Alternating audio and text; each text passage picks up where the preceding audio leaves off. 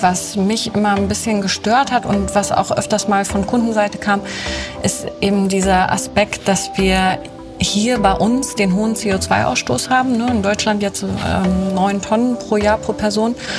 Und dann gehen wir in die Entwicklungsländer und gleichen dort unseren hohen CO2-Ausstoß aus, indem wir den Menschen dort helfen, ihren sehr, sehr niedrigen CO2-Ausstoß noch weiter zu reduzieren. Gewinne Zukunft. Der Podcast, der dich dabei unterstützt, erfolgreich einen klimapositiven Impact zu erzielen. Hier lernst du die Menschen kennen, die die Nachhaltigkeitstransformation an der Schnittstelle von Sustainability, Technologie und Digitalisierung entscheidend vorantreiben. Mit ihrem Wissen steigerst du deine unternehmerische Climate Literacy und verwandelst das kleine, aber entscheidende Transformationsfenster der kommenden Jahre in unsere bestmöglichste Zukunft.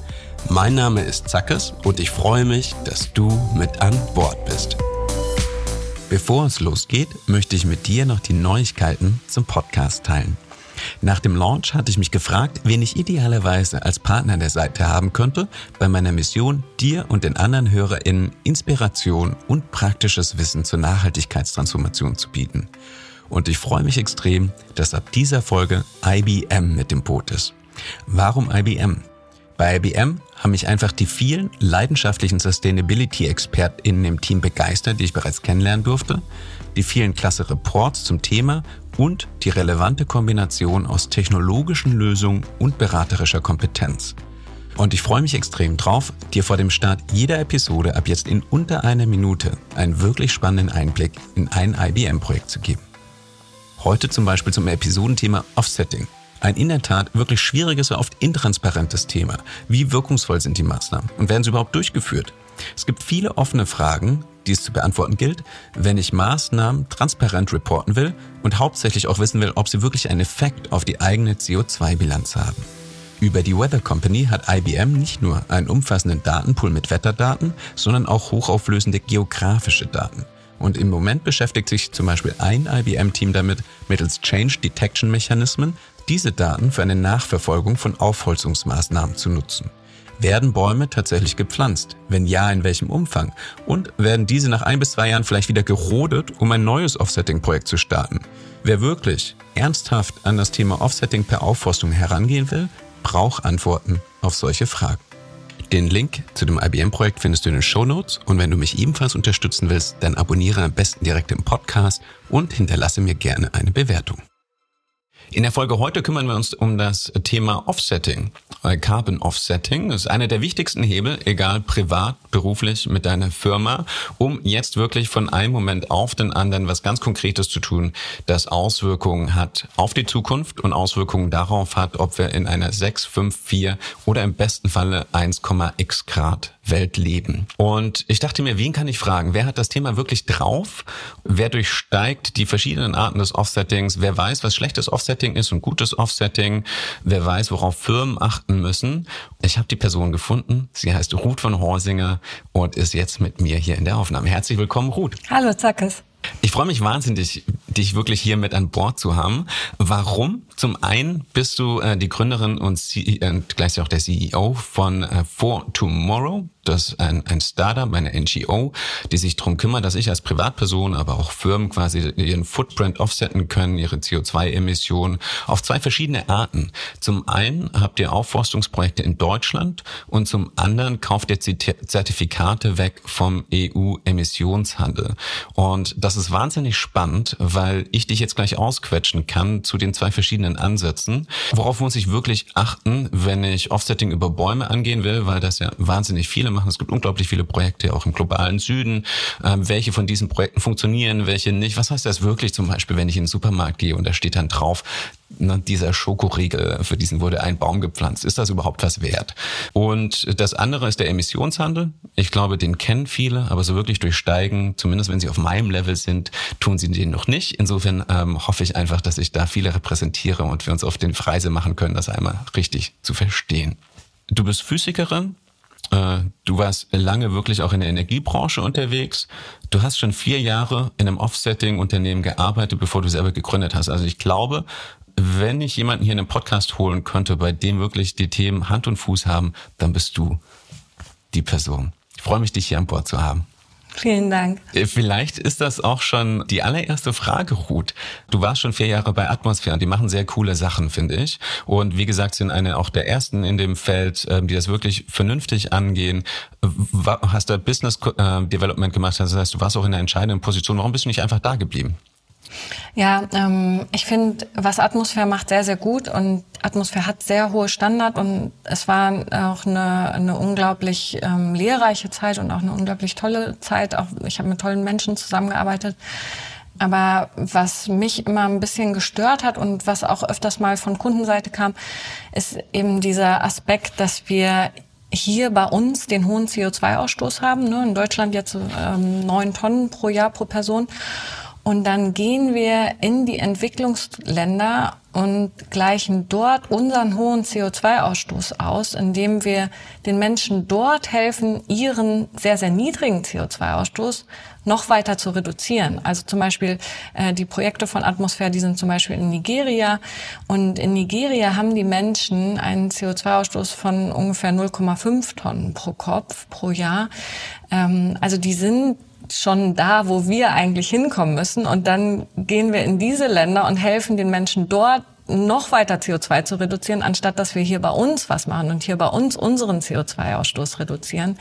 Und da kam eben dann auch öfter die Frage, können wir nicht irgendwas machen, was hier vor Ort was ändert? Und in Europa ist es so, wenn man ähm, hier den CO2-Ausstoß senken möchte, in Bereichen ähm, wie zum Beispiel der Stromversorgung, ähm, der Industrie oder eben auch der Luftfahrt oder jetzt ähm, Schifffahrt kommt zum Beispiel auch jetzt mit dazu, dann muss man mit den Systemen arbeiten, ähm, die schon da sind. Und das Klimaschutzinstrument der EU ist eben der europäische Emissionshandel und den kann man dann nicht ignorieren, weil man sonst Nebeneffekte hat, die das, was man erreichen möchte, wieder zunichte machen. Also wenn man hier wirklich CO2 reduzieren möchte, effektiv, dann muss man sich erstmal die Systeme anschauen, die schon da sind. Das ist so, so wie bei so einem Uhrwerk. Ne? Man muss halt wissen, an welcher Schraube drehe ich, um halt den größten Impact zu haben.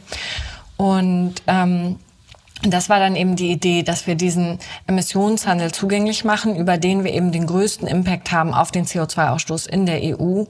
Äh, das kann ich später auch noch ein bisschen genauer erklären. Aber halt einfach diesen Markt dann zugänglich zu machen für die Privatpersonen, damit Privatpersonen ihren CO2-Ausstoß ausgleichen können mit Maßnahmen, die wirklich hier in der EU CO2 reduzieren. Halt auf der einen Seite, das, das über den Emissionshandel. Und das andere, was wir eben machen, ist, ähm, dass wir auch CO2 aus der Luft holen über die Aufforstung in Deutschland. Das sind Risikoaspekte, warum wir uns da für Deutschland entschieden haben. Da kann ich auch später nochmal drauf eingehen. Ähm, und wir haben diese beiden Wege gewählt, also einmal CO2-Reduktion und auf der anderen Seite CO2 aus der Luft holen, weil wir das eben machen müssen, um klimaneutral zu leben. Wenn wir also wir werden ja immer einen gewissen CO2-Ausstoß noch haben. Wir werden es nie auf Null reduzieren können. Einfach wenn wir, wenn wir essen, wenn wir atmen, dann haben wir einen gewissen CO2-Ausstoß.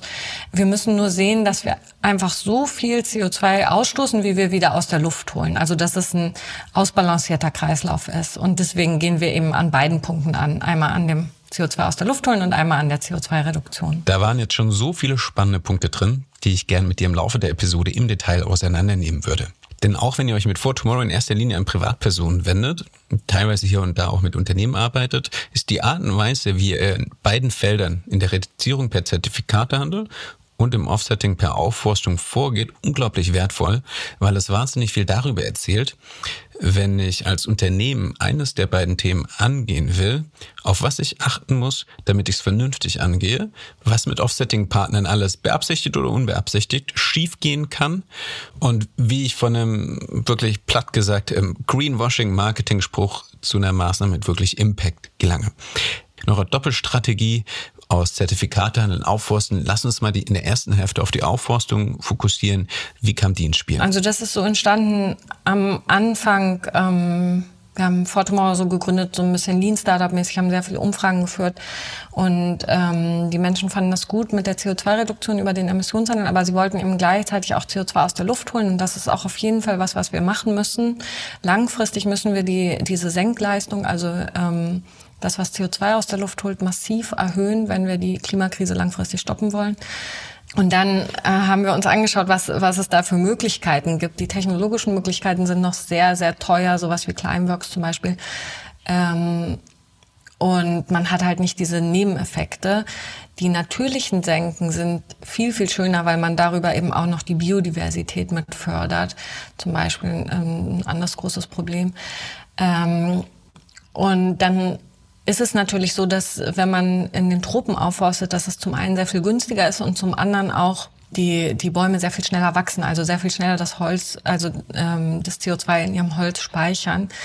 Aber das große Problem, also als wir uns das angeschaut haben, ähm, das war in 2020, Ende 2019, da gab es gerade die Waldbrände in Brasilien. Und das große Problem ist eben, wenn ich in ein Land gehe, wo die Politik den Wald nicht ordentlich schützt, dann ist es nachher alles ähm, dahin. Ne? Dann forste ich da irgendwie einen neuen Wald auf und der brennt dann einfach ab und wird nicht wieder aufgeforstet.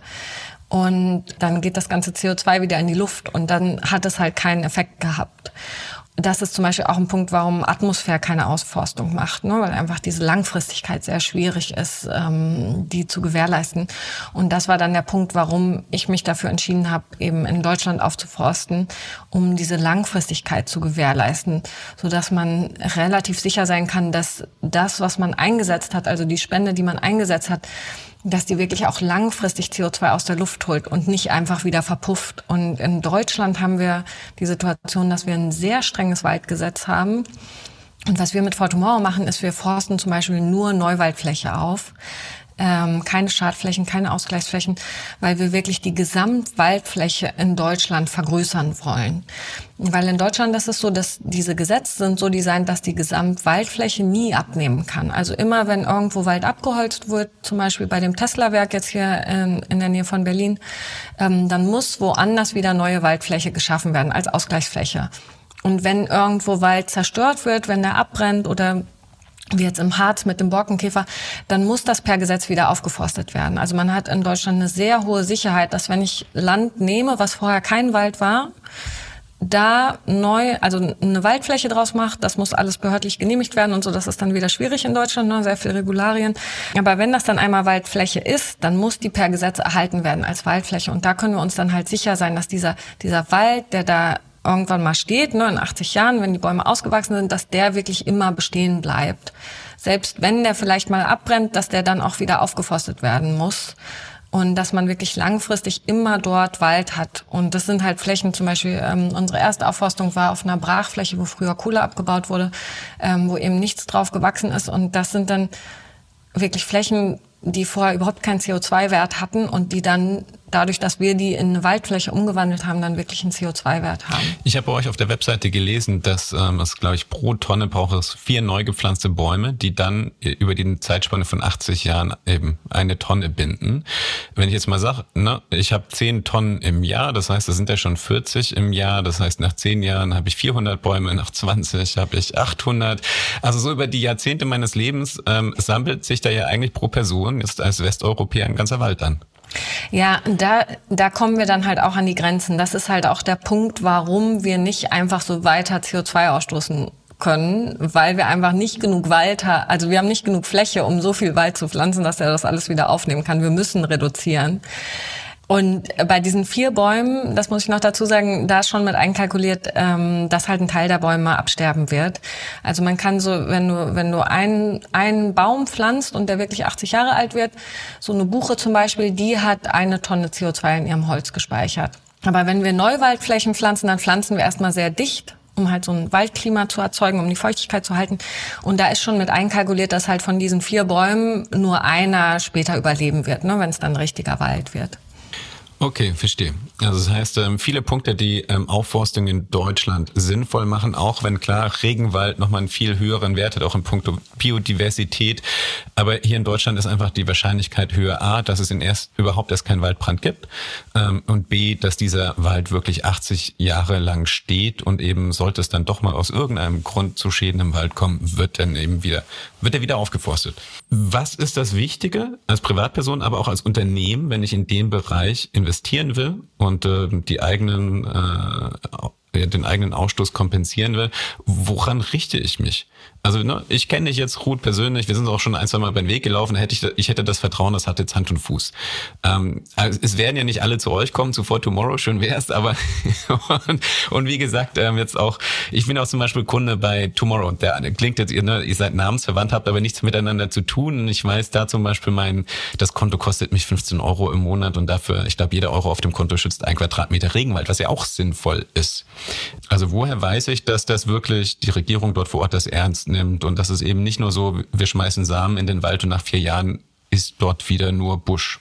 Ja, das ist halt gerade die Schwierigkeit. Ne? Also bei den Projekten im globalen Süden, es gibt gute Projekte, aber es gibt auch sehr viele schlechte Projekte und es gibt auch Sachen, ähm, die einfach nicht so viel bringen. Ne? Also das ist zum Beispiel ähm, zum Beispiel so Großwasserkraftwerke, die sowieso laufen und dann haben die jetzt noch die Möglichkeit, CO2-Zertifikate zu generieren, weil es halt Wasserkraft ist, nur ne, weil es halt erneuerbare ist, ähm, und die noch zusätzlich zu verkaufen. Und das machen die dann, aber es ändert halt nichts am System, weil die so oder so gelaufen werden, weil die sich halt einfach so schon rechnen. Gibt es da irgendwie einen Goldstandard?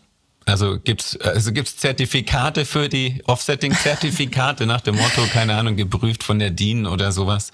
Äh, ja, die Standards, die es gibt, also sowas wie Goldstandard, die haben das ja schon gemacht, dass sie so ein bisschen strenger hinschauen. Aber selbst die sind mir zum Beispiel nicht streng genug, weil die eben sowas wie äh, teilweise eben auch diese, diese Wasserkraft drin haben oder halt erneuerbaren Energien, die sich sowieso rechnen würden, ne, die sowieso gebaut worden wären und wo man einfach als Zusatzeinnahme dann noch, ähm, noch die CO2-Zertifikate mitverkauft in Bezug auf das Aufforsten? Also weil auch da, ich meine, es gibt ja mittlerweile wirklich ähm, Ansätze, wo es darum geht, zum Beispiel Wald oder auch Regenwald ähm, zu schützen vor Abholzung oder dann eben wieder aufzuforsten und ähm, zu gucken, dass die Biodiversität und äh, steigt und gleichzeitig CO2 gebunden wird.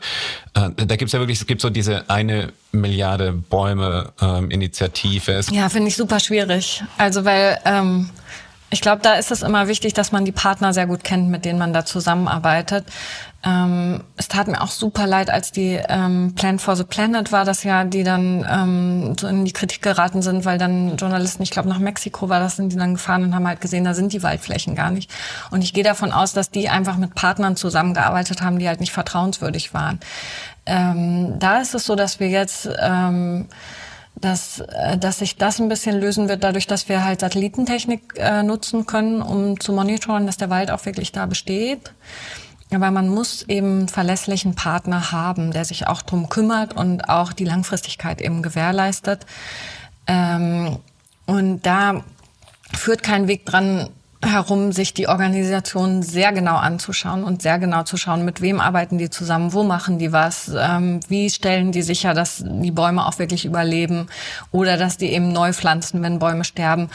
Ähm, das ist sehr, sehr kleinteilig. Hm. Klar, da verstehe ich natürlich, da ist einfach, ähm, es ist einfacher, das dann hier lokal, ihr sitzt in Deutschland, dann hier ein Projekt ähm, zu nicht nur ähm, anzugehen, sondern auch zu monitoren. Genau, wir, wir teilen die Adresse, ähm, wo, wo der Wald steht. Du kannst notfalls persönlich hinfahren, genau. Mhm. Aber es ist mega spannend, weil ich hatte jetzt ja auch in der Vorbereitung einen Artikel von BBC gelesen, den mir ein, ein Kollege zugeschickt hat, eben, wo die einfach sagen, gerade ähm, Projekte und ohne jetzt ähm, die Regierung dort vor Ort schlecht reden zu wollen, aber es ist einfach eine komplexe Thematik, die nicht einfach umzusetzen ist, eben in Indien oder in Brasilien, wo einfach wirklich dann Kilometer an Mangrovenwäldern nach zwei Jahren wieder weg sind, einfach weil die, weil die Initiative vor Ort sich bewusst dafür entschieden hat, die, die, die, das Saatgut zu nehmen, das günstiger ist, aber eigentlich in der Klimazone keinen Sinn macht.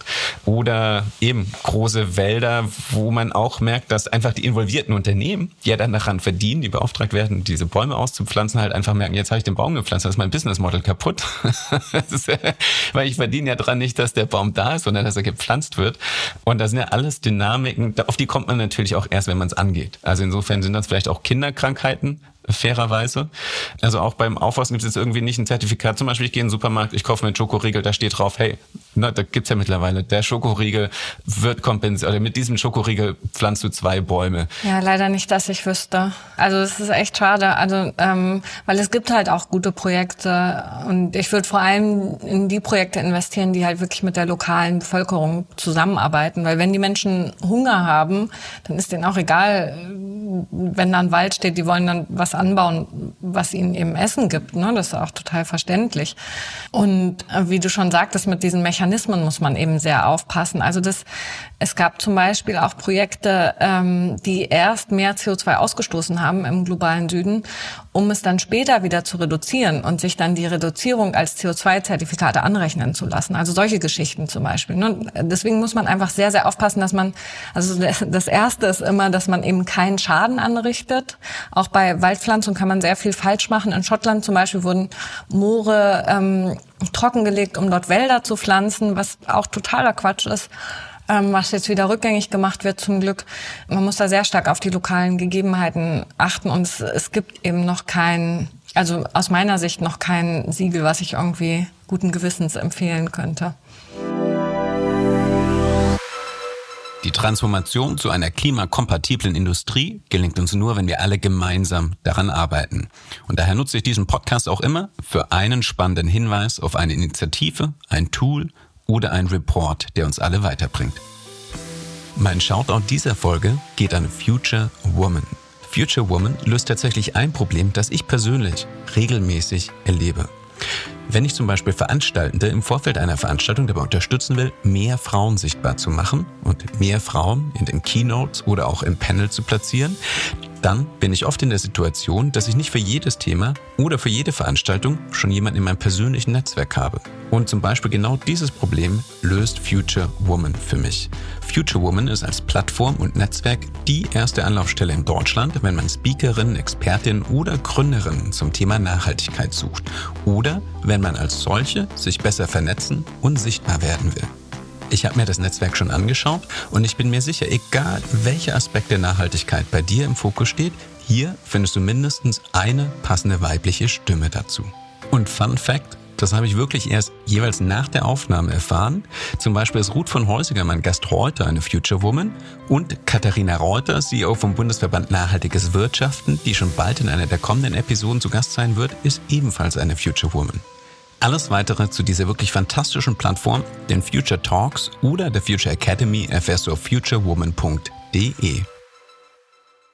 Also eine hochkomplexe Thematik und ich meine, das ist ja wie, ich glaube, da kann wahrscheinlich sehr, sehr viel Erfahrungswerte aus der Entwicklungshilfe herangezogen werden, was ähm, da, da wurde ja, glaube ich, schon über Jahrzehnte sehr viel gelernt, ähm, welche Projekte Sinn machen und welche nicht Sinn machen.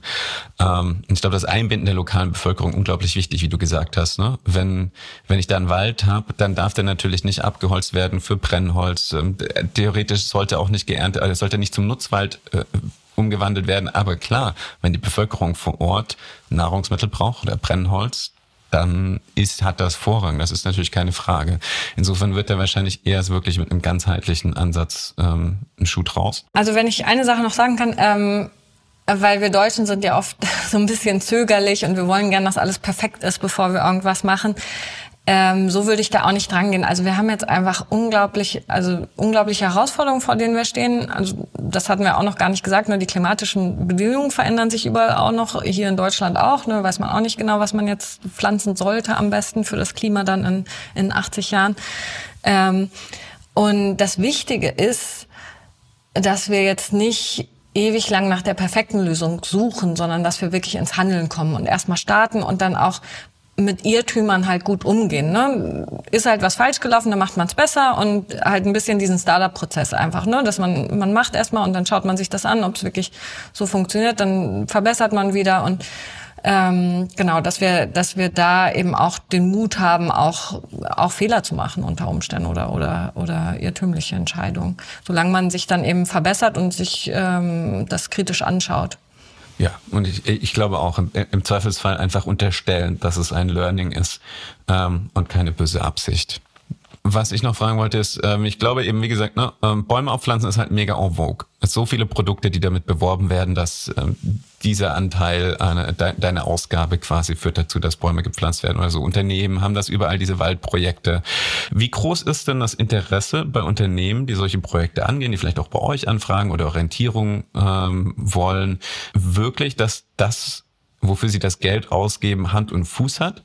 Und wie hoch ist der Anteil, wo du sagst, die wollen die gute Foto-Op und die wollen das auf dem Produkt kommunizieren, aber ob der Wald dann in drei Jahren noch steht, ist theoretisch dann denen egal. Also es gibt jetzt schon ein paar Unternehmen, die wirklich tief in der Materie drin sind und auch wirklich einen Impact haben wollen und auch denen sehr, sehr wichtig ist, dass das langfristig bestehen bleibt, ähm, dass gute Projekte sind.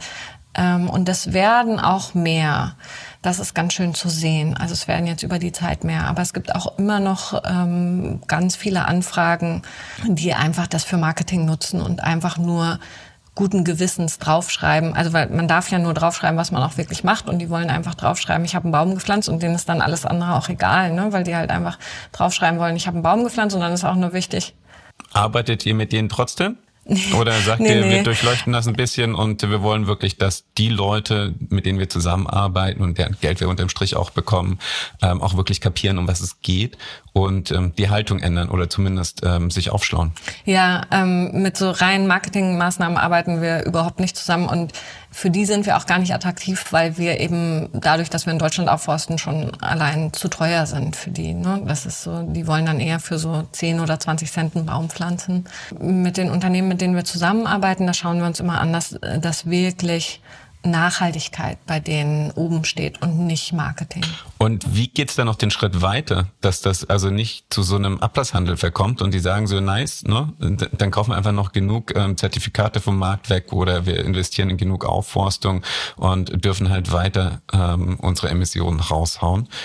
Also wie schafft ihr das auch zu kommunizieren?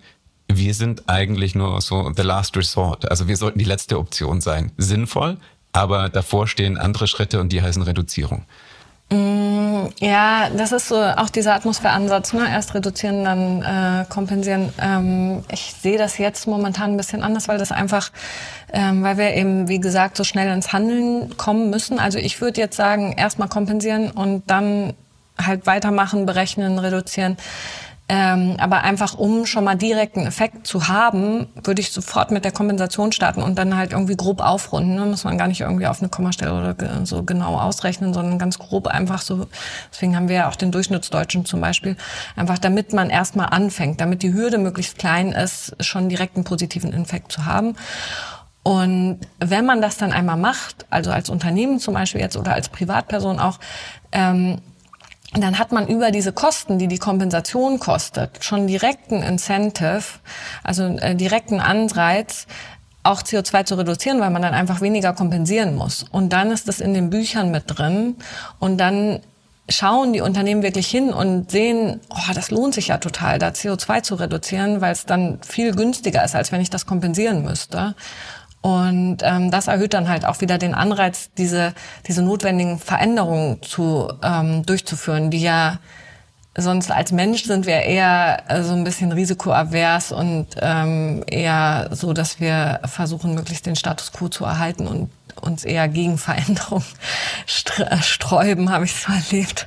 Ähm, und das erhöht halt einfach nochmal die Motivation dann für ein Unternehmen, wenn man eben diese Kosten schon mit drin hat. Okay, so sind wir auch in dem Podcast gestartet eben. Ne? Offsetting lässt sich heute oder Kompensation lässt sich heute sofort umsetzen. Da brauche ich nicht viel für aufsetzen. Ich muss einfach nur das Geld in die Hand nehmen. Und ein Verständnis dafür haben, auch wie groß ist mein Fußabdruck etc. etc. Aber im besten Fall kompensiere ich auch ein kleines bisschen mehr. Oder einfach den Durchschnittsdeutschen ähm, kompensieren. Und dann aber im nächsten Schritt eben nicht zu sagen, darauf ruhe ich mich aus und das kann ich wieder in den Urlaub fliegen, sondern mir wirklich zu überlegen, wie komme ich von den 10 Tonnen runter in, äh, in den Bereich zwischen, im besten Fall zwischen ein und drei Tonnen. Das war wahrscheinlich schon ein sportliches Ziel. Wie sieht dein Leben aus, wenn ich in den Bereich runterkommen will? Ja, ich habe auch meinen eigenen Fußabdruck berechnet und der ist noch so bei sieben Tonnen. Ähm, wir haben eben, in, wenn wir hier in Deutschland leben, dann haben wir schon so ein Grundrauschen, ne, das sind so drei bis vier Tonnen, wo wir gar nichts gegen tun können, weil ähm, wir einfach hier die Infrastruktur benutzen, äh, Polizei, Krankenhaus, sowas alles, was da alles mit einberechnet ist. Und ähm, darüber haben wir dann aber einen Hebel, wenn wir eben über den Emissionshandel kompensieren, dass auch diese Emissionen runtergehen langfristig. Also da, das ist halt das Schöne, wenn wir hier in Europa kompensieren mit Maßnahmen, die hier in Europa CO2 senken, dann senkt das natürlich langfristig auch meinen eigenen CO2-Ausstoß, ohne dass ich irgendwie mein Leben groß umstellen muss. Aber diese, diese Lebensumstellung ist ganz, ganz wichtig und das ist was, warum wir eben an die, die bei Fortumor ein Abo abschließen, um halt wirklich ähm, langfristig ihren CO2-Ausstoß zu kompensieren. An die senden wir monatlich einen Impact Report, wo wir immer noch mal Tipps geben aus der Community, was man eben noch tun kann, um seinen CO2-Ausstoß weiter zu senken. Zum Beispiel jetzt äh, neulich hatten wir da drin ähm, ähm, haben wir informiert über Wärmepumpen, um halt ähm, wegzukommen vom Gas. Ähm, und dann haben wir, hat ein Abonnent mal was darüber geschrieben, wie er eben mit dem, mit dem Zug nach Spanien gefahren ist, anstatt zu fliegen. Das sind alles Sachen, die sind noch sehr umständlich jetzt, aber wir brauchen gerade diese Pioniere, die das eben schon machen und die das dann, diesen Weg ebnen für die breite Masse, damit es irgendwann mal ganz leicht wird, halt mit dem Zug äh, nach, nach Spanien zu fahren, anstatt zu fliegen. Weil das ist halt das, da sind wir auch wieder am Anfang, das ist halt das, wo wir hinkommen müssen, dass die dass die ökologischen Sachen auch wirklich einfacher sind und weniger kosten und eben auch mehr Spaß machen. Ne? Dann, dann wird die Umstellung einfacher. Also im besten Falle gehen wir persönlich auch im privaten Leben als Pioniere voran und ähm, wählen die deutlich emissionsärmere Variante, auch wenn sie im ersten Schritt vielleicht noch unbequem ist. Wir haben jetzt in der ersten Hälfte schon wahnsinnig viel über Aufforstung gelernt. Und nebenher hast du schon immer mal so ein kleines bisschen den Emissionszertifikatehandel geteasert. Und gerade der ist also unglaublich wichtig gerade für die systemische Grundlast. Und das Spannende ist, auf was ich mich schon freue, ist, dass er eben nicht nur für die betroffenen Unternehmen relevant ist, sondern auch für nicht betroffene Privatpersonen oder Unternehmen einen großen Hebel darstellen kann, um Emissionen zu reduzieren. Also führ uns doch mal ein, äh, starten wir bei Null, wirklich EU-Emissionshandel für Dummies.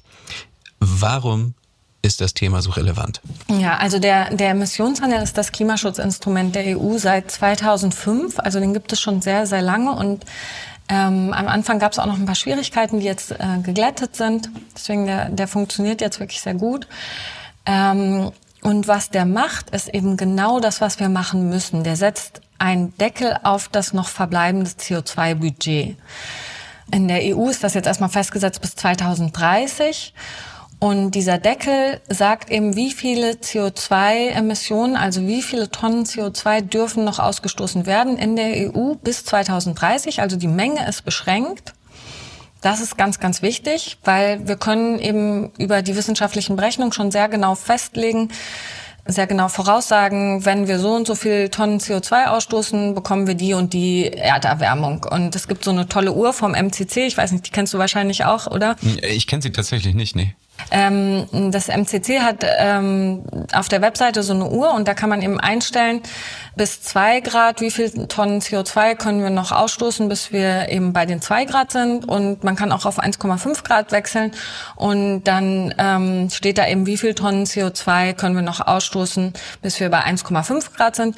Und das geht dann immer vom Status quo aus. Also wenn wir weiter so viel ausstoßen wie bisher, wann haben wir das erreicht? Und bei 1,5 Grad, da ist es jetzt, wenn wir weiter so viel ausstoßen wie bisher, dann haben wir in sieben Jahren dieses Budget aufgebraucht, was wir noch haben. Ne? Also es ist halt einfach ein restliches CO2-Budget, was wir noch in die Atmosphäre pusten können und dann sind wir bei 1,5 Grad. Und deswegen finde ich diesen Emissionshandel so gut, weil der halt wirklich das Budget begrenzt. Also er sorgt dafür, dass auf keinen Fall mehr CO2 ausgestoßen werden darf als dieses Budget. Also die, die Grenze, wie viel CO2 ausgestoßen wird, ist ähm, beschränkt. In, in Deutschland oder in der EU sind davon dann betroffen vor allem also Schwerindustrie, halt, glaube ich, ne? Dann haben wir den ganzen Energiesektor. Ja, genau. So Beton, Zement, Stahl, äh, Stromsektor, auch der Flugverkehr, jetzt kommt die Schifffahrt noch dazu. Und all die, die halt CO2 ausstoßen wollen, müssen sich ein Emissionsrecht kaufen. Also müssen sich einen Teil aus diesem Budget rauskaufen, damit sie das ausstoßen dürfen. Und wenn es keine mehr gibt, dann gibt's halt keine mehr. Ne? Also die Menge ist beschränkt. So wird eben geregelt, dass jeder, der CO2 ausstoßen will, muss sich ein Emissionsrecht kaufen. Wenn es nur noch sehr wenige gibt, dann wird der Preis halt einfach sehr, sehr hoch. Und dann lohnt es sich für die Unternehmen nicht mehr Emissionsrechte zu kaufen, sondern dann lohnt es sich für die Unternehmen eher ihre Technologien umzustellen.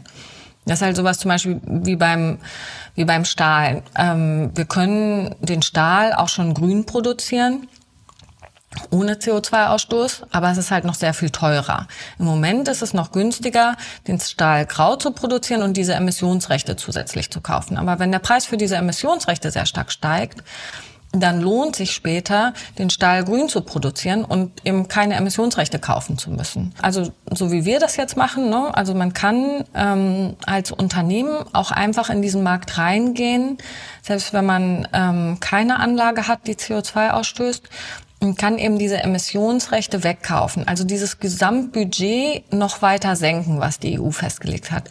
Und das hat die EU auch schon so eingebaut am Anfang des Systems, um eben dieses System auch für den Klimaschutz nutzen zu können. Und man kann die dann einfach wegkaufen.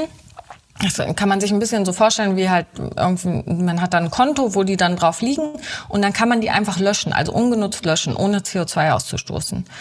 Und mit jedem Emissionsrecht, was ich wegkaufe aus diesem System, das ist dann ein Emissionsrecht, was halt eben nicht mehr zur Verfügung steht für die Schwerindustrie, für die Kohlekraftwerke, und ähm, was eben nicht mehr zur Verfügung steht, um eine Tonne CO2 auszustoßen. Also mit jedem Emissionsrecht, was ich rauskaufe, senke ich den CO2-Ausstoß in der EU um eine Tonne. Und das ist eben der direkte Effekt, den man hat.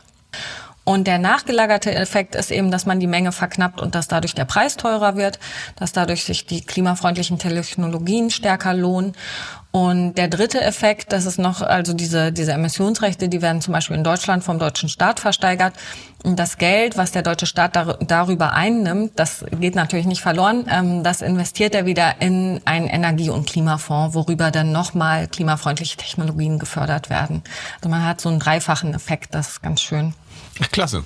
Also das heißt eben, ihr, ihr, ihr animiert wirklich ähm, ja, Industrien, Anlagenbetreiber, die den Klimaschutz aus welchen Gründen auch immer noch nicht konsequent genug betreiben, ähm, einfach wegen der Teuerung es doch ernst zu nehmen. Das Geld ist nicht verschenkt, sondern das landet wirklich nochmal in sinnvollen Projekten. Aber was ich noch nicht ganz kapiere, ist, diese Zertifikate werden die pro Jahr rausgegeben? Kann ich die über das Jahr hinweg halten? Weil ich glaube, es werden noch jedes Jahr Zertifikate ausgeschüttet. Wie funktioniert das mit dem Zeithorizont? Genau, also die EU hat jetzt das Budget festgesetzt bis 2030. 15,5 ähm, Milliarden Tonnen CO2 sind es, die ausgestoßen werden dürfen bis 2030 in der EU. Das wird vielleicht jetzt nochmal gesenkt, also sehr wahrscheinlich sogar wegen diesem Green Deal. Das ist gerade in der Absprache, da wird die EU wahrscheinlich das Budget nochmal ein bisschen senken. Ähm, aber normalerweise funktioniert das so, dass das Budget halt erstmal festgesetzt ist. Und dann hat die EU einen Aktionsplan, wie viel Emissionsrechte jedes Jahr in den Markt gehen. Es wird einfach veraktioniert an der Leipziger Strombörse ähm, in Deutschland. Und alle, die halt CO2 ausstoßen wollen oder wie wir, die halt Emissionsrechte ungenutzt äh, stilllegen wollen, die können sich dort diese Emissionsrechte kaufen und ersteigern. Aber es ist so, dass die ähm, eben auch einfach erstmal gelagert werden können und noch nicht direkt genutzt werden müssen. Und das heißt aber auch, dass ich jetzt zum Beispiel, wenn ich so ein Emissionsrecht noch in 2019 günstig gekauft habe, kann ich das theoretisch 2025, wenn auch der Preis deutlich höher ist, wieder einsetzen? Ja, genau. Das ist auch das. Das ist auch das, was die Stromindustrie natürlich macht. Ich habe ähm, bei Stadtkraft zum Beispiel auch die Gaskraftwerke geplant. Und die werden halt lang im Voraus geplant. Ne? Da wird dann lang im Voraus wird der Strom verkauft und lang im Voraus wird das Gas eingekauft und die Emissionsrechte eingekauft. Und dann macht man aber noch mal eine tagesaktuelle Planung auch. wo man schaut, lohnt es sich überhaupt, das Kraftwerk anzuschalten oder lohnt es sich vielleicht eher, den Strom wieder zu fair, ähm, den Strom wieder einzukaufen, den ich dann nicht zu pro produziere und dafür die Emissionsrechte und das Gas wieder zu verkaufen. Und dann lasse ich mein Kraftwerk einfach ähm, nicht laufen, ne? dann schalte ich das nicht an. Und diese Situation ähm, gab es jetzt schon bei den Kohlekraftwerken. Und das ist zum Beispiel der Grund, warum dieses Kohlekraftwerk in Hamburg bei Moorburg, das erst 2015 ans Netz gegangen ist, warum das jetzt schon wieder aus dem Netz rausgenommen wird, also stillgelegt wird, weil es sich einfach nicht mehr gelohnt hat. Eigentlich hätte das bis 2038 laufen sollen, aber dadurch, dass die Emissionsrechte so teuer geworden sind, hat sich für Vattenfall, ähm, die Betreiber von dem Kraftwerk, hat sich für Vattenfall einfach eher gelohnt, dieses Kraftwerk stillzulegen und diese Emissionsrechte wieder zu verkaufen und das CO2 eben nicht auszustoßen. Hm, verstehe. Und äh, dann gibt's aber auch noch so Geschichten wie zum Beispiel Unternehmen wie RWE, die einfach sehr clever waren und sich sehr, sehr früh so dick eingedeckt haben mit Emissionsrechten, dass sie erstmal, man weiß es nicht, man munkelt zwar, wenn man die genauen Zahlen nicht kennt, ähm, ich glaube, für die nächsten zehn Jahre ausgesorgt haben, zumindest bis 2030. Ja, aber das ist natürlich spekulativ, ne? Man weiß eben nie, wo der Preis hingeht. Da wollte ich kurz nachfragen, also weil es ist ja eben, es ist dann auch irgendwie ein spekulativer Markt. Also kann es, also mhm. ihr hackt jetzt das System, sage ich mal, im Guten, aber ist der Emissionshandel auch davor geschützt, dass andere das dann ähm, im, im Schlechten hacken? Also das System einfach nutzen, wie es eigentlich nicht sein sollte, weil sie jetzt sich einfach so früh dick eingedeckt haben, dann können sie noch die Kraftwerke laufen lassen oder was auch immer. Und die Banken sind da eben auch alle mit drin, ne? Die spekulieren da auch alle mit. Und das hat man ja in den anderen Systemen auch. Auch im Getreidemarkt zum Beispiel, da spekulieren die Banken ja auch mit. Ähm, bei Corona war das ganz witzig, äh, oder vielleicht auch nicht witzig, aber da, da war es dann ja die Situation, dass die Banken auch viel Öl gekauft haben und die wollen das eigentlich gar nicht geliefert haben, aber sie konnten es dann nicht mehr verkaufen, weil der Preis so stark gefallen ist in 2020 ähm, und dann mussten die auf einmal mit der Lieferung umgehen. Ähm, die spekulieren da natürlich alle mit. Und das ist erstmal auch nicht so schlimm, weil die natürlich dadurch einen Markt machen. Ne? Dadurch machen die es möglich, dass Unternehmen eben diese Emissionsrechte auch handeln können, die sie nicht nutzen. Was per se erstmal ganz gut ist, weil dann eben die, wo es eben am effizientesten ist, das CO2 zu reduzieren, die reduzieren dann CO2 und die, wo es eben noch teurer ist, die stoßen erstmal noch mehr CO2 aus, aber die können das dann eben untereinander handeln, ihre Emissionsrechte, die sie vorher halt schon gekauft haben. Problematisch wird es, wenn es dahin geht, dass, dass eben dadurch durch die Spekulation das System zerstört wird. Da müssen wir auch aufpassen. Ne? Also wenn wir jetzt zum Beispiel zu große Mengen wegkaufen würden, dann könnte es sein, dass die EU äh, interveniert. Da ist so eine Schwelle ungefähr so bei 800 Millionen Tonnen. Weil nehmen wir mal an, ähm, wir wären jetzt so ähm, ähm, so reich wie Elon Musk. Und genau das wollte ich gerade fragen. Was wäre, wenn Elon Musk gesagt hätte, ich will nicht Twitter kaufen, sondern ich will in den EU-Emissionshandel einsteigen. Genau, also dann ähm, bei dem Preis jetzt wäre das sogar noch okay gewesen, diese 44 Milliarden. Ähm, aber genau, wenn einfach jemand super reich ist, da den ganzen Markt leer räumt, dann würde die EU wahrscheinlich intervenieren. Also man darf das System natürlich nicht so angreifen, dass man es zerstören würde. Also das ist ähnlich wie beim Geldsystem. Ne? Wenn ich mir jetzt wie Dagobert Duck so einen Geldspeicher baue und da ganz viel Bargeld reinlager, ähm, dann wird da auch interveniert. quasi auf an welcher Börse ihr auch unterwegs seid, würde nachsteuern sozusagen. Wo ist dann so der Sweet Spot? Dass ihr sagt, ähm, das, was wir machen, ist ähm, vielleicht überschaubar, aber trotzdem effektiv?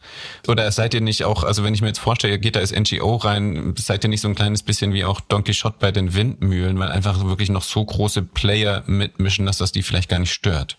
Also den Effekt hat man halt schon von der ersten Tonne, die man rauskauft. Ne? Das ist das Schöne an dem Markt. Jede, jede, jedes Emissionsrecht, was ich rauskaufe, reduziert wirklich den CO2-Ausstoß in der EU um eine Tonne CO2. Das ist halt der direkte Effekt. Wenn man jetzt wirklich einen Preiseffekt haben möchte, dann muss man schon in die Größenordnung von äh, sechsstelligen Beträgen kommen an, an Emissionsrechten, die man rauskauft ähm, dann wäre man so groß, dass man halt ähm, auch wirklich einen Preiseffekt hat. Aber dieser Preiseffekt ist halt wirklich nur, nur nachgelagert. Also für uns ist, ist das das, was wirklich am wichtigsten ist, ist, dass wir eben den CO2-Ausstoß in der EU reduzieren. Und das schaffen wir sofort mit jedem Emissionsrecht, was wir rauskaufen. Also, dass wirklich eine Tonne CO2 weniger ausgestoßen wird. Und das ist halt auch genau das, wo wir es halt für die Kompensation einsetzen. Also, wenn du jetzt ähm, deine neun Tonnen mit uns kompensieren möchtest, dann kompensieren wir 4,5 Tonnen über den Emissionshandel. Also wir kaufen 4,5 Emissionsrechte weg und sorgen eben dafür, dass diese 4,5 Tonnen nicht mehr ausgestoßen werden in der EU. Und dass eben irgendwer, irgendwer der Akteure muss die eben einsparen. Wer das genau macht, das entscheidet dann wieder der Markt, bei wem es am günstigsten ist. Ähm, das können zum Beispiel die Kohlekraftwerke sein, dass die einfach nicht mehr laufen. Es kann aber auch die Stahlindustrie sein, die dann ihren Stahl grün produziert und nicht mehr grau. Ähm, das können wir halt, da, da haben wir keinen Hebel drauf, das entscheidet der Markt. Aber wir wissen auf jeden Fall, dass diese Tonnen eben nicht mehr ausgestoßen werden. Und das ist halt das, äh, was so wichtig ist. Okay, verstehe. Das heißt, ich habe wirklich einen direkten Effekt. Ähm, er ist hier in der EU und er sorgt wirklich dafür eben, dass das Wichtigste passiert, nämlich dass wir als sehr emissionsstarke Industrienation oder Industriestaatenverbund äh, anfangen abzuspecken. Und ähm, das zwar sehr effektiv. Ihr richtet euch explizit an Privatpersonen oder bietet ihr euer Portfolio auch Unternehmen an? Wir bieten es auch Unternehmen an. Wir haben auch ein paar Unternehmen, die mit uns kompensieren, aber wir sind halt sehr, sehr teuer im Vergleich ähm, zu den Standardprojekten in den Entwicklungsländern. Ähm, und wir haben halt auch noch zusätzlichen neuen Ansatz. Und viele Unternehmen machen einfach lieber das, was seit Jahren etabliert ist im Markt und das ist sowas, zum Beispiel Goldstandard CEAs, sowas, was Atmosphäre zum Beispiel auch macht, halt dann Projekte in, in den Entwicklungsländern wie in Nigeria, so Kocherprojekte, ähm, die dann dort CO2 reduzieren. Die sind halt zum einen sehr viel günstiger noch, ähm, da findet man auch schon auch gute Projekte, so für vielleicht 20 Euro pro Tonne. Bei uns liegt der Preis jetzt bei, ich glaube, 72 Euro pro Tonne das ist halt nochmal sehr, sehr viel teurer. Und das kommt einfach dadurch, dass der Preis im Emissionshandel so hoch ist. Aber es gibt eben, wie gesagt, einige Unternehmen, die sich dessen auch bewusst sind, wenn ich hier CO2 ausstoße, ähm, dann sollte ich das auch hier kompensieren und sollte eben auch diesen höheren Preis zahlen. Und dieser höhere Preis hat im Unternehmen, wenn es dann einmal eingepreist ist, natürlich auch wieder eine Hebelwirkung, weil es dann für das Unternehmen auch wieder günstiger wird, eher CO2 zu reduzieren und halt nicht so viel kompensieren zu müssen, um klimaneutral zu werden. Und das ist natürlich auch was, wo wir hinwollen. Das ist natürlich jetzt auch eine mega spannende Challenge für euch. Also ähm, klar, ne? es gibt die Unternehmen, die sind betroffen vom Zertifikatehandel, einfach weil sie in der Branche sind. Und dann gibt es natürlich viele Unternehmen, die einfach was tun wollen. Und äh, natürlich, ich kann es mir vorstellen, ne? das heißt irgendwie so ein schönes Foto von, hey, guck mal, ähm, jetzt wird hier nicht mehr mit, äh, mit, ähm, mit Holz gekocht oder mit Kohle, sondern stattdessen haben die ein Solarpanel und oder ähm, haben die Kerosinlampe aussortiert. Das ist natürlich kommunikativ für ein Unternehmen irgendwie erstmal wertvoller, als zu sagen, wir sind im Emissionshandel unterwegs, weil dann wird es sehr abstrakt, aber auch effektiver. Und das ist eine mega Kommunikationschallenge für euch, oder? Ja, ist es auch auf jeden Fall. Also ähm, auch im, im Privatkundenbereich. Wir haben ähm, wir haben ein paar Spender, die wirklich total überzeugt sind davon, die auch ähm, einfach das machen wollen, was am effektivsten ist. Und aus meiner Sicht ist das wirklich äh, der, ähm, die Kompensation über den Emissionshandel. Aber es gibt eben auch viele, die gern diese emotionale Komponente ähm, haben möchten. Und das verstehe ich auch total, ähm, weil das ja, das gerade im Spendenbereich ähm, dann hängen halt auch persönliche Geschichten dran, ne? Weil dann kann ich natürlich das, was eine Geschichte so erzählenswert macht, dann kann ich erzählen, ähm, ich weiß nicht, guck mal hier, das kleine Mädchen, anstatt nachts mit einer Kerosinlampe jetzt zu lernen, hat sie eine Solarlampe. Und dann habe ich eine Geschichte, die sich, die, also die natürlich sehr wertvoll ist und sinnvoll ist, das will ich damit gar nicht absprechen, aber sie lässt sich auch gleichzeitig besser erzählen. Ähm, während hingegen das, was unter dem Strich wirklich den größeren Impact hat, ein bisschen abstrakter ist.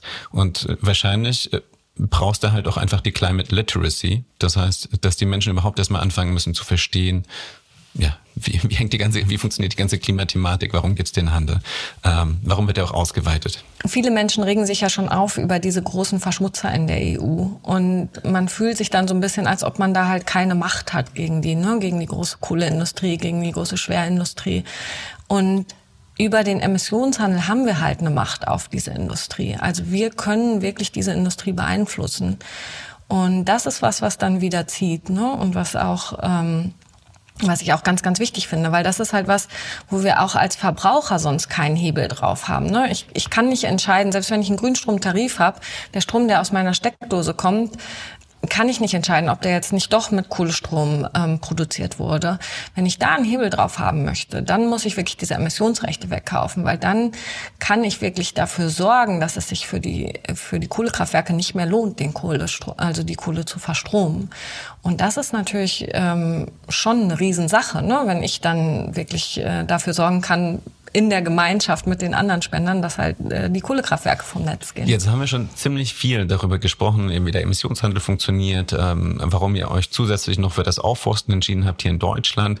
Was mich noch interessiert ist, ihr macht das Ganze als ähm, NGO. Ähm, warum hast du dich ganz speziell dafür entschieden, eine NGO zu gründen? Es gibt ja auch, ne, du hättest ja auch einfach ein ganz normales Startup gründen können mit einer ganz normalen Rechtsform ähm, und ich hätte auch sagen können, keine Ahnung, Exit ist vielleicht auch drin in ein paar Jahren. Ähm, also was, warum hast du dich für eine NGO gegründet? Und ich nehme an, dass ihr auch irgendwie dann einen Impact-Ansatz verfolgt, eben wo halt einfach der Fokus wirklich auf dem Impact liegt und nicht auf dem Profit. Ähm, was, was waren die Gründe dafür? Ich habe ja vorher bei Atmosphäre gearbeitet und das ist ja auch eine gemeinnützige GmbH und ich fand einfach diese Form ganz toll, dass man als gemeinnützige GmbH kannst du eben auch operieren wie eine normale GmbH. Also du kannst auch einfach wirtschaftlichen Geschäftsbetrieb machen, du darfst auch Gewinne machen. Aber die Sache ist, dass die Gewinne eben immer wieder in das gemeinnützige Ziel fließen müssen. Also bei uns den Klimaschutz. Und das war mir eben ganz, ganz wichtig, dass ganz klar ist von Anfang an, dass eben Klimaschutz an oberster Stelle steht und nicht irgendwie Shareholder Value oder sowas.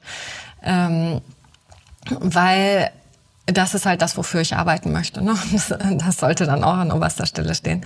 Und der andere große ähm, Vorteil von der gemeinnützigen GmbH ist eben, dass die Menschen, die bei uns ein Abo abschließen, ähm, die an uns spenden, dass die sich das eben von der Steuer über die Einkommensteuererklärung wieder zurückholen können, einen großen Teil ähm, der Spende. Also dass der Staat da quasi mitfinanziert, weil eigentlich eigentlich ganz grundlegend ist es was, was der Staat hätte richten sollen. Also der Staat hätte schon viel früher ähm, eine CO2-Bepreisung einführen sollen, ähm, so dass eben gerade die klimafreundlichen Technologien stärker ge gefördert werden. Das ist eigentlich Aufgabe des Staates, diese Umweltkosten vernünftig mit einzupreisen ähm, dann hätten wir dieses ganze Problem jetzt nicht. Aber genau, wir haben jetzt halt das Problem und es ist auch unser aller Verantwortung, dass, dass wir dieses Problem eben auch lösen, weil jeder möchte ja seine Lebensgrundlage erhalten. Und das ist, äh Wenn ich jetzt ähm, als Entscheider in, im Unternehmen bin, das Thema angehen will,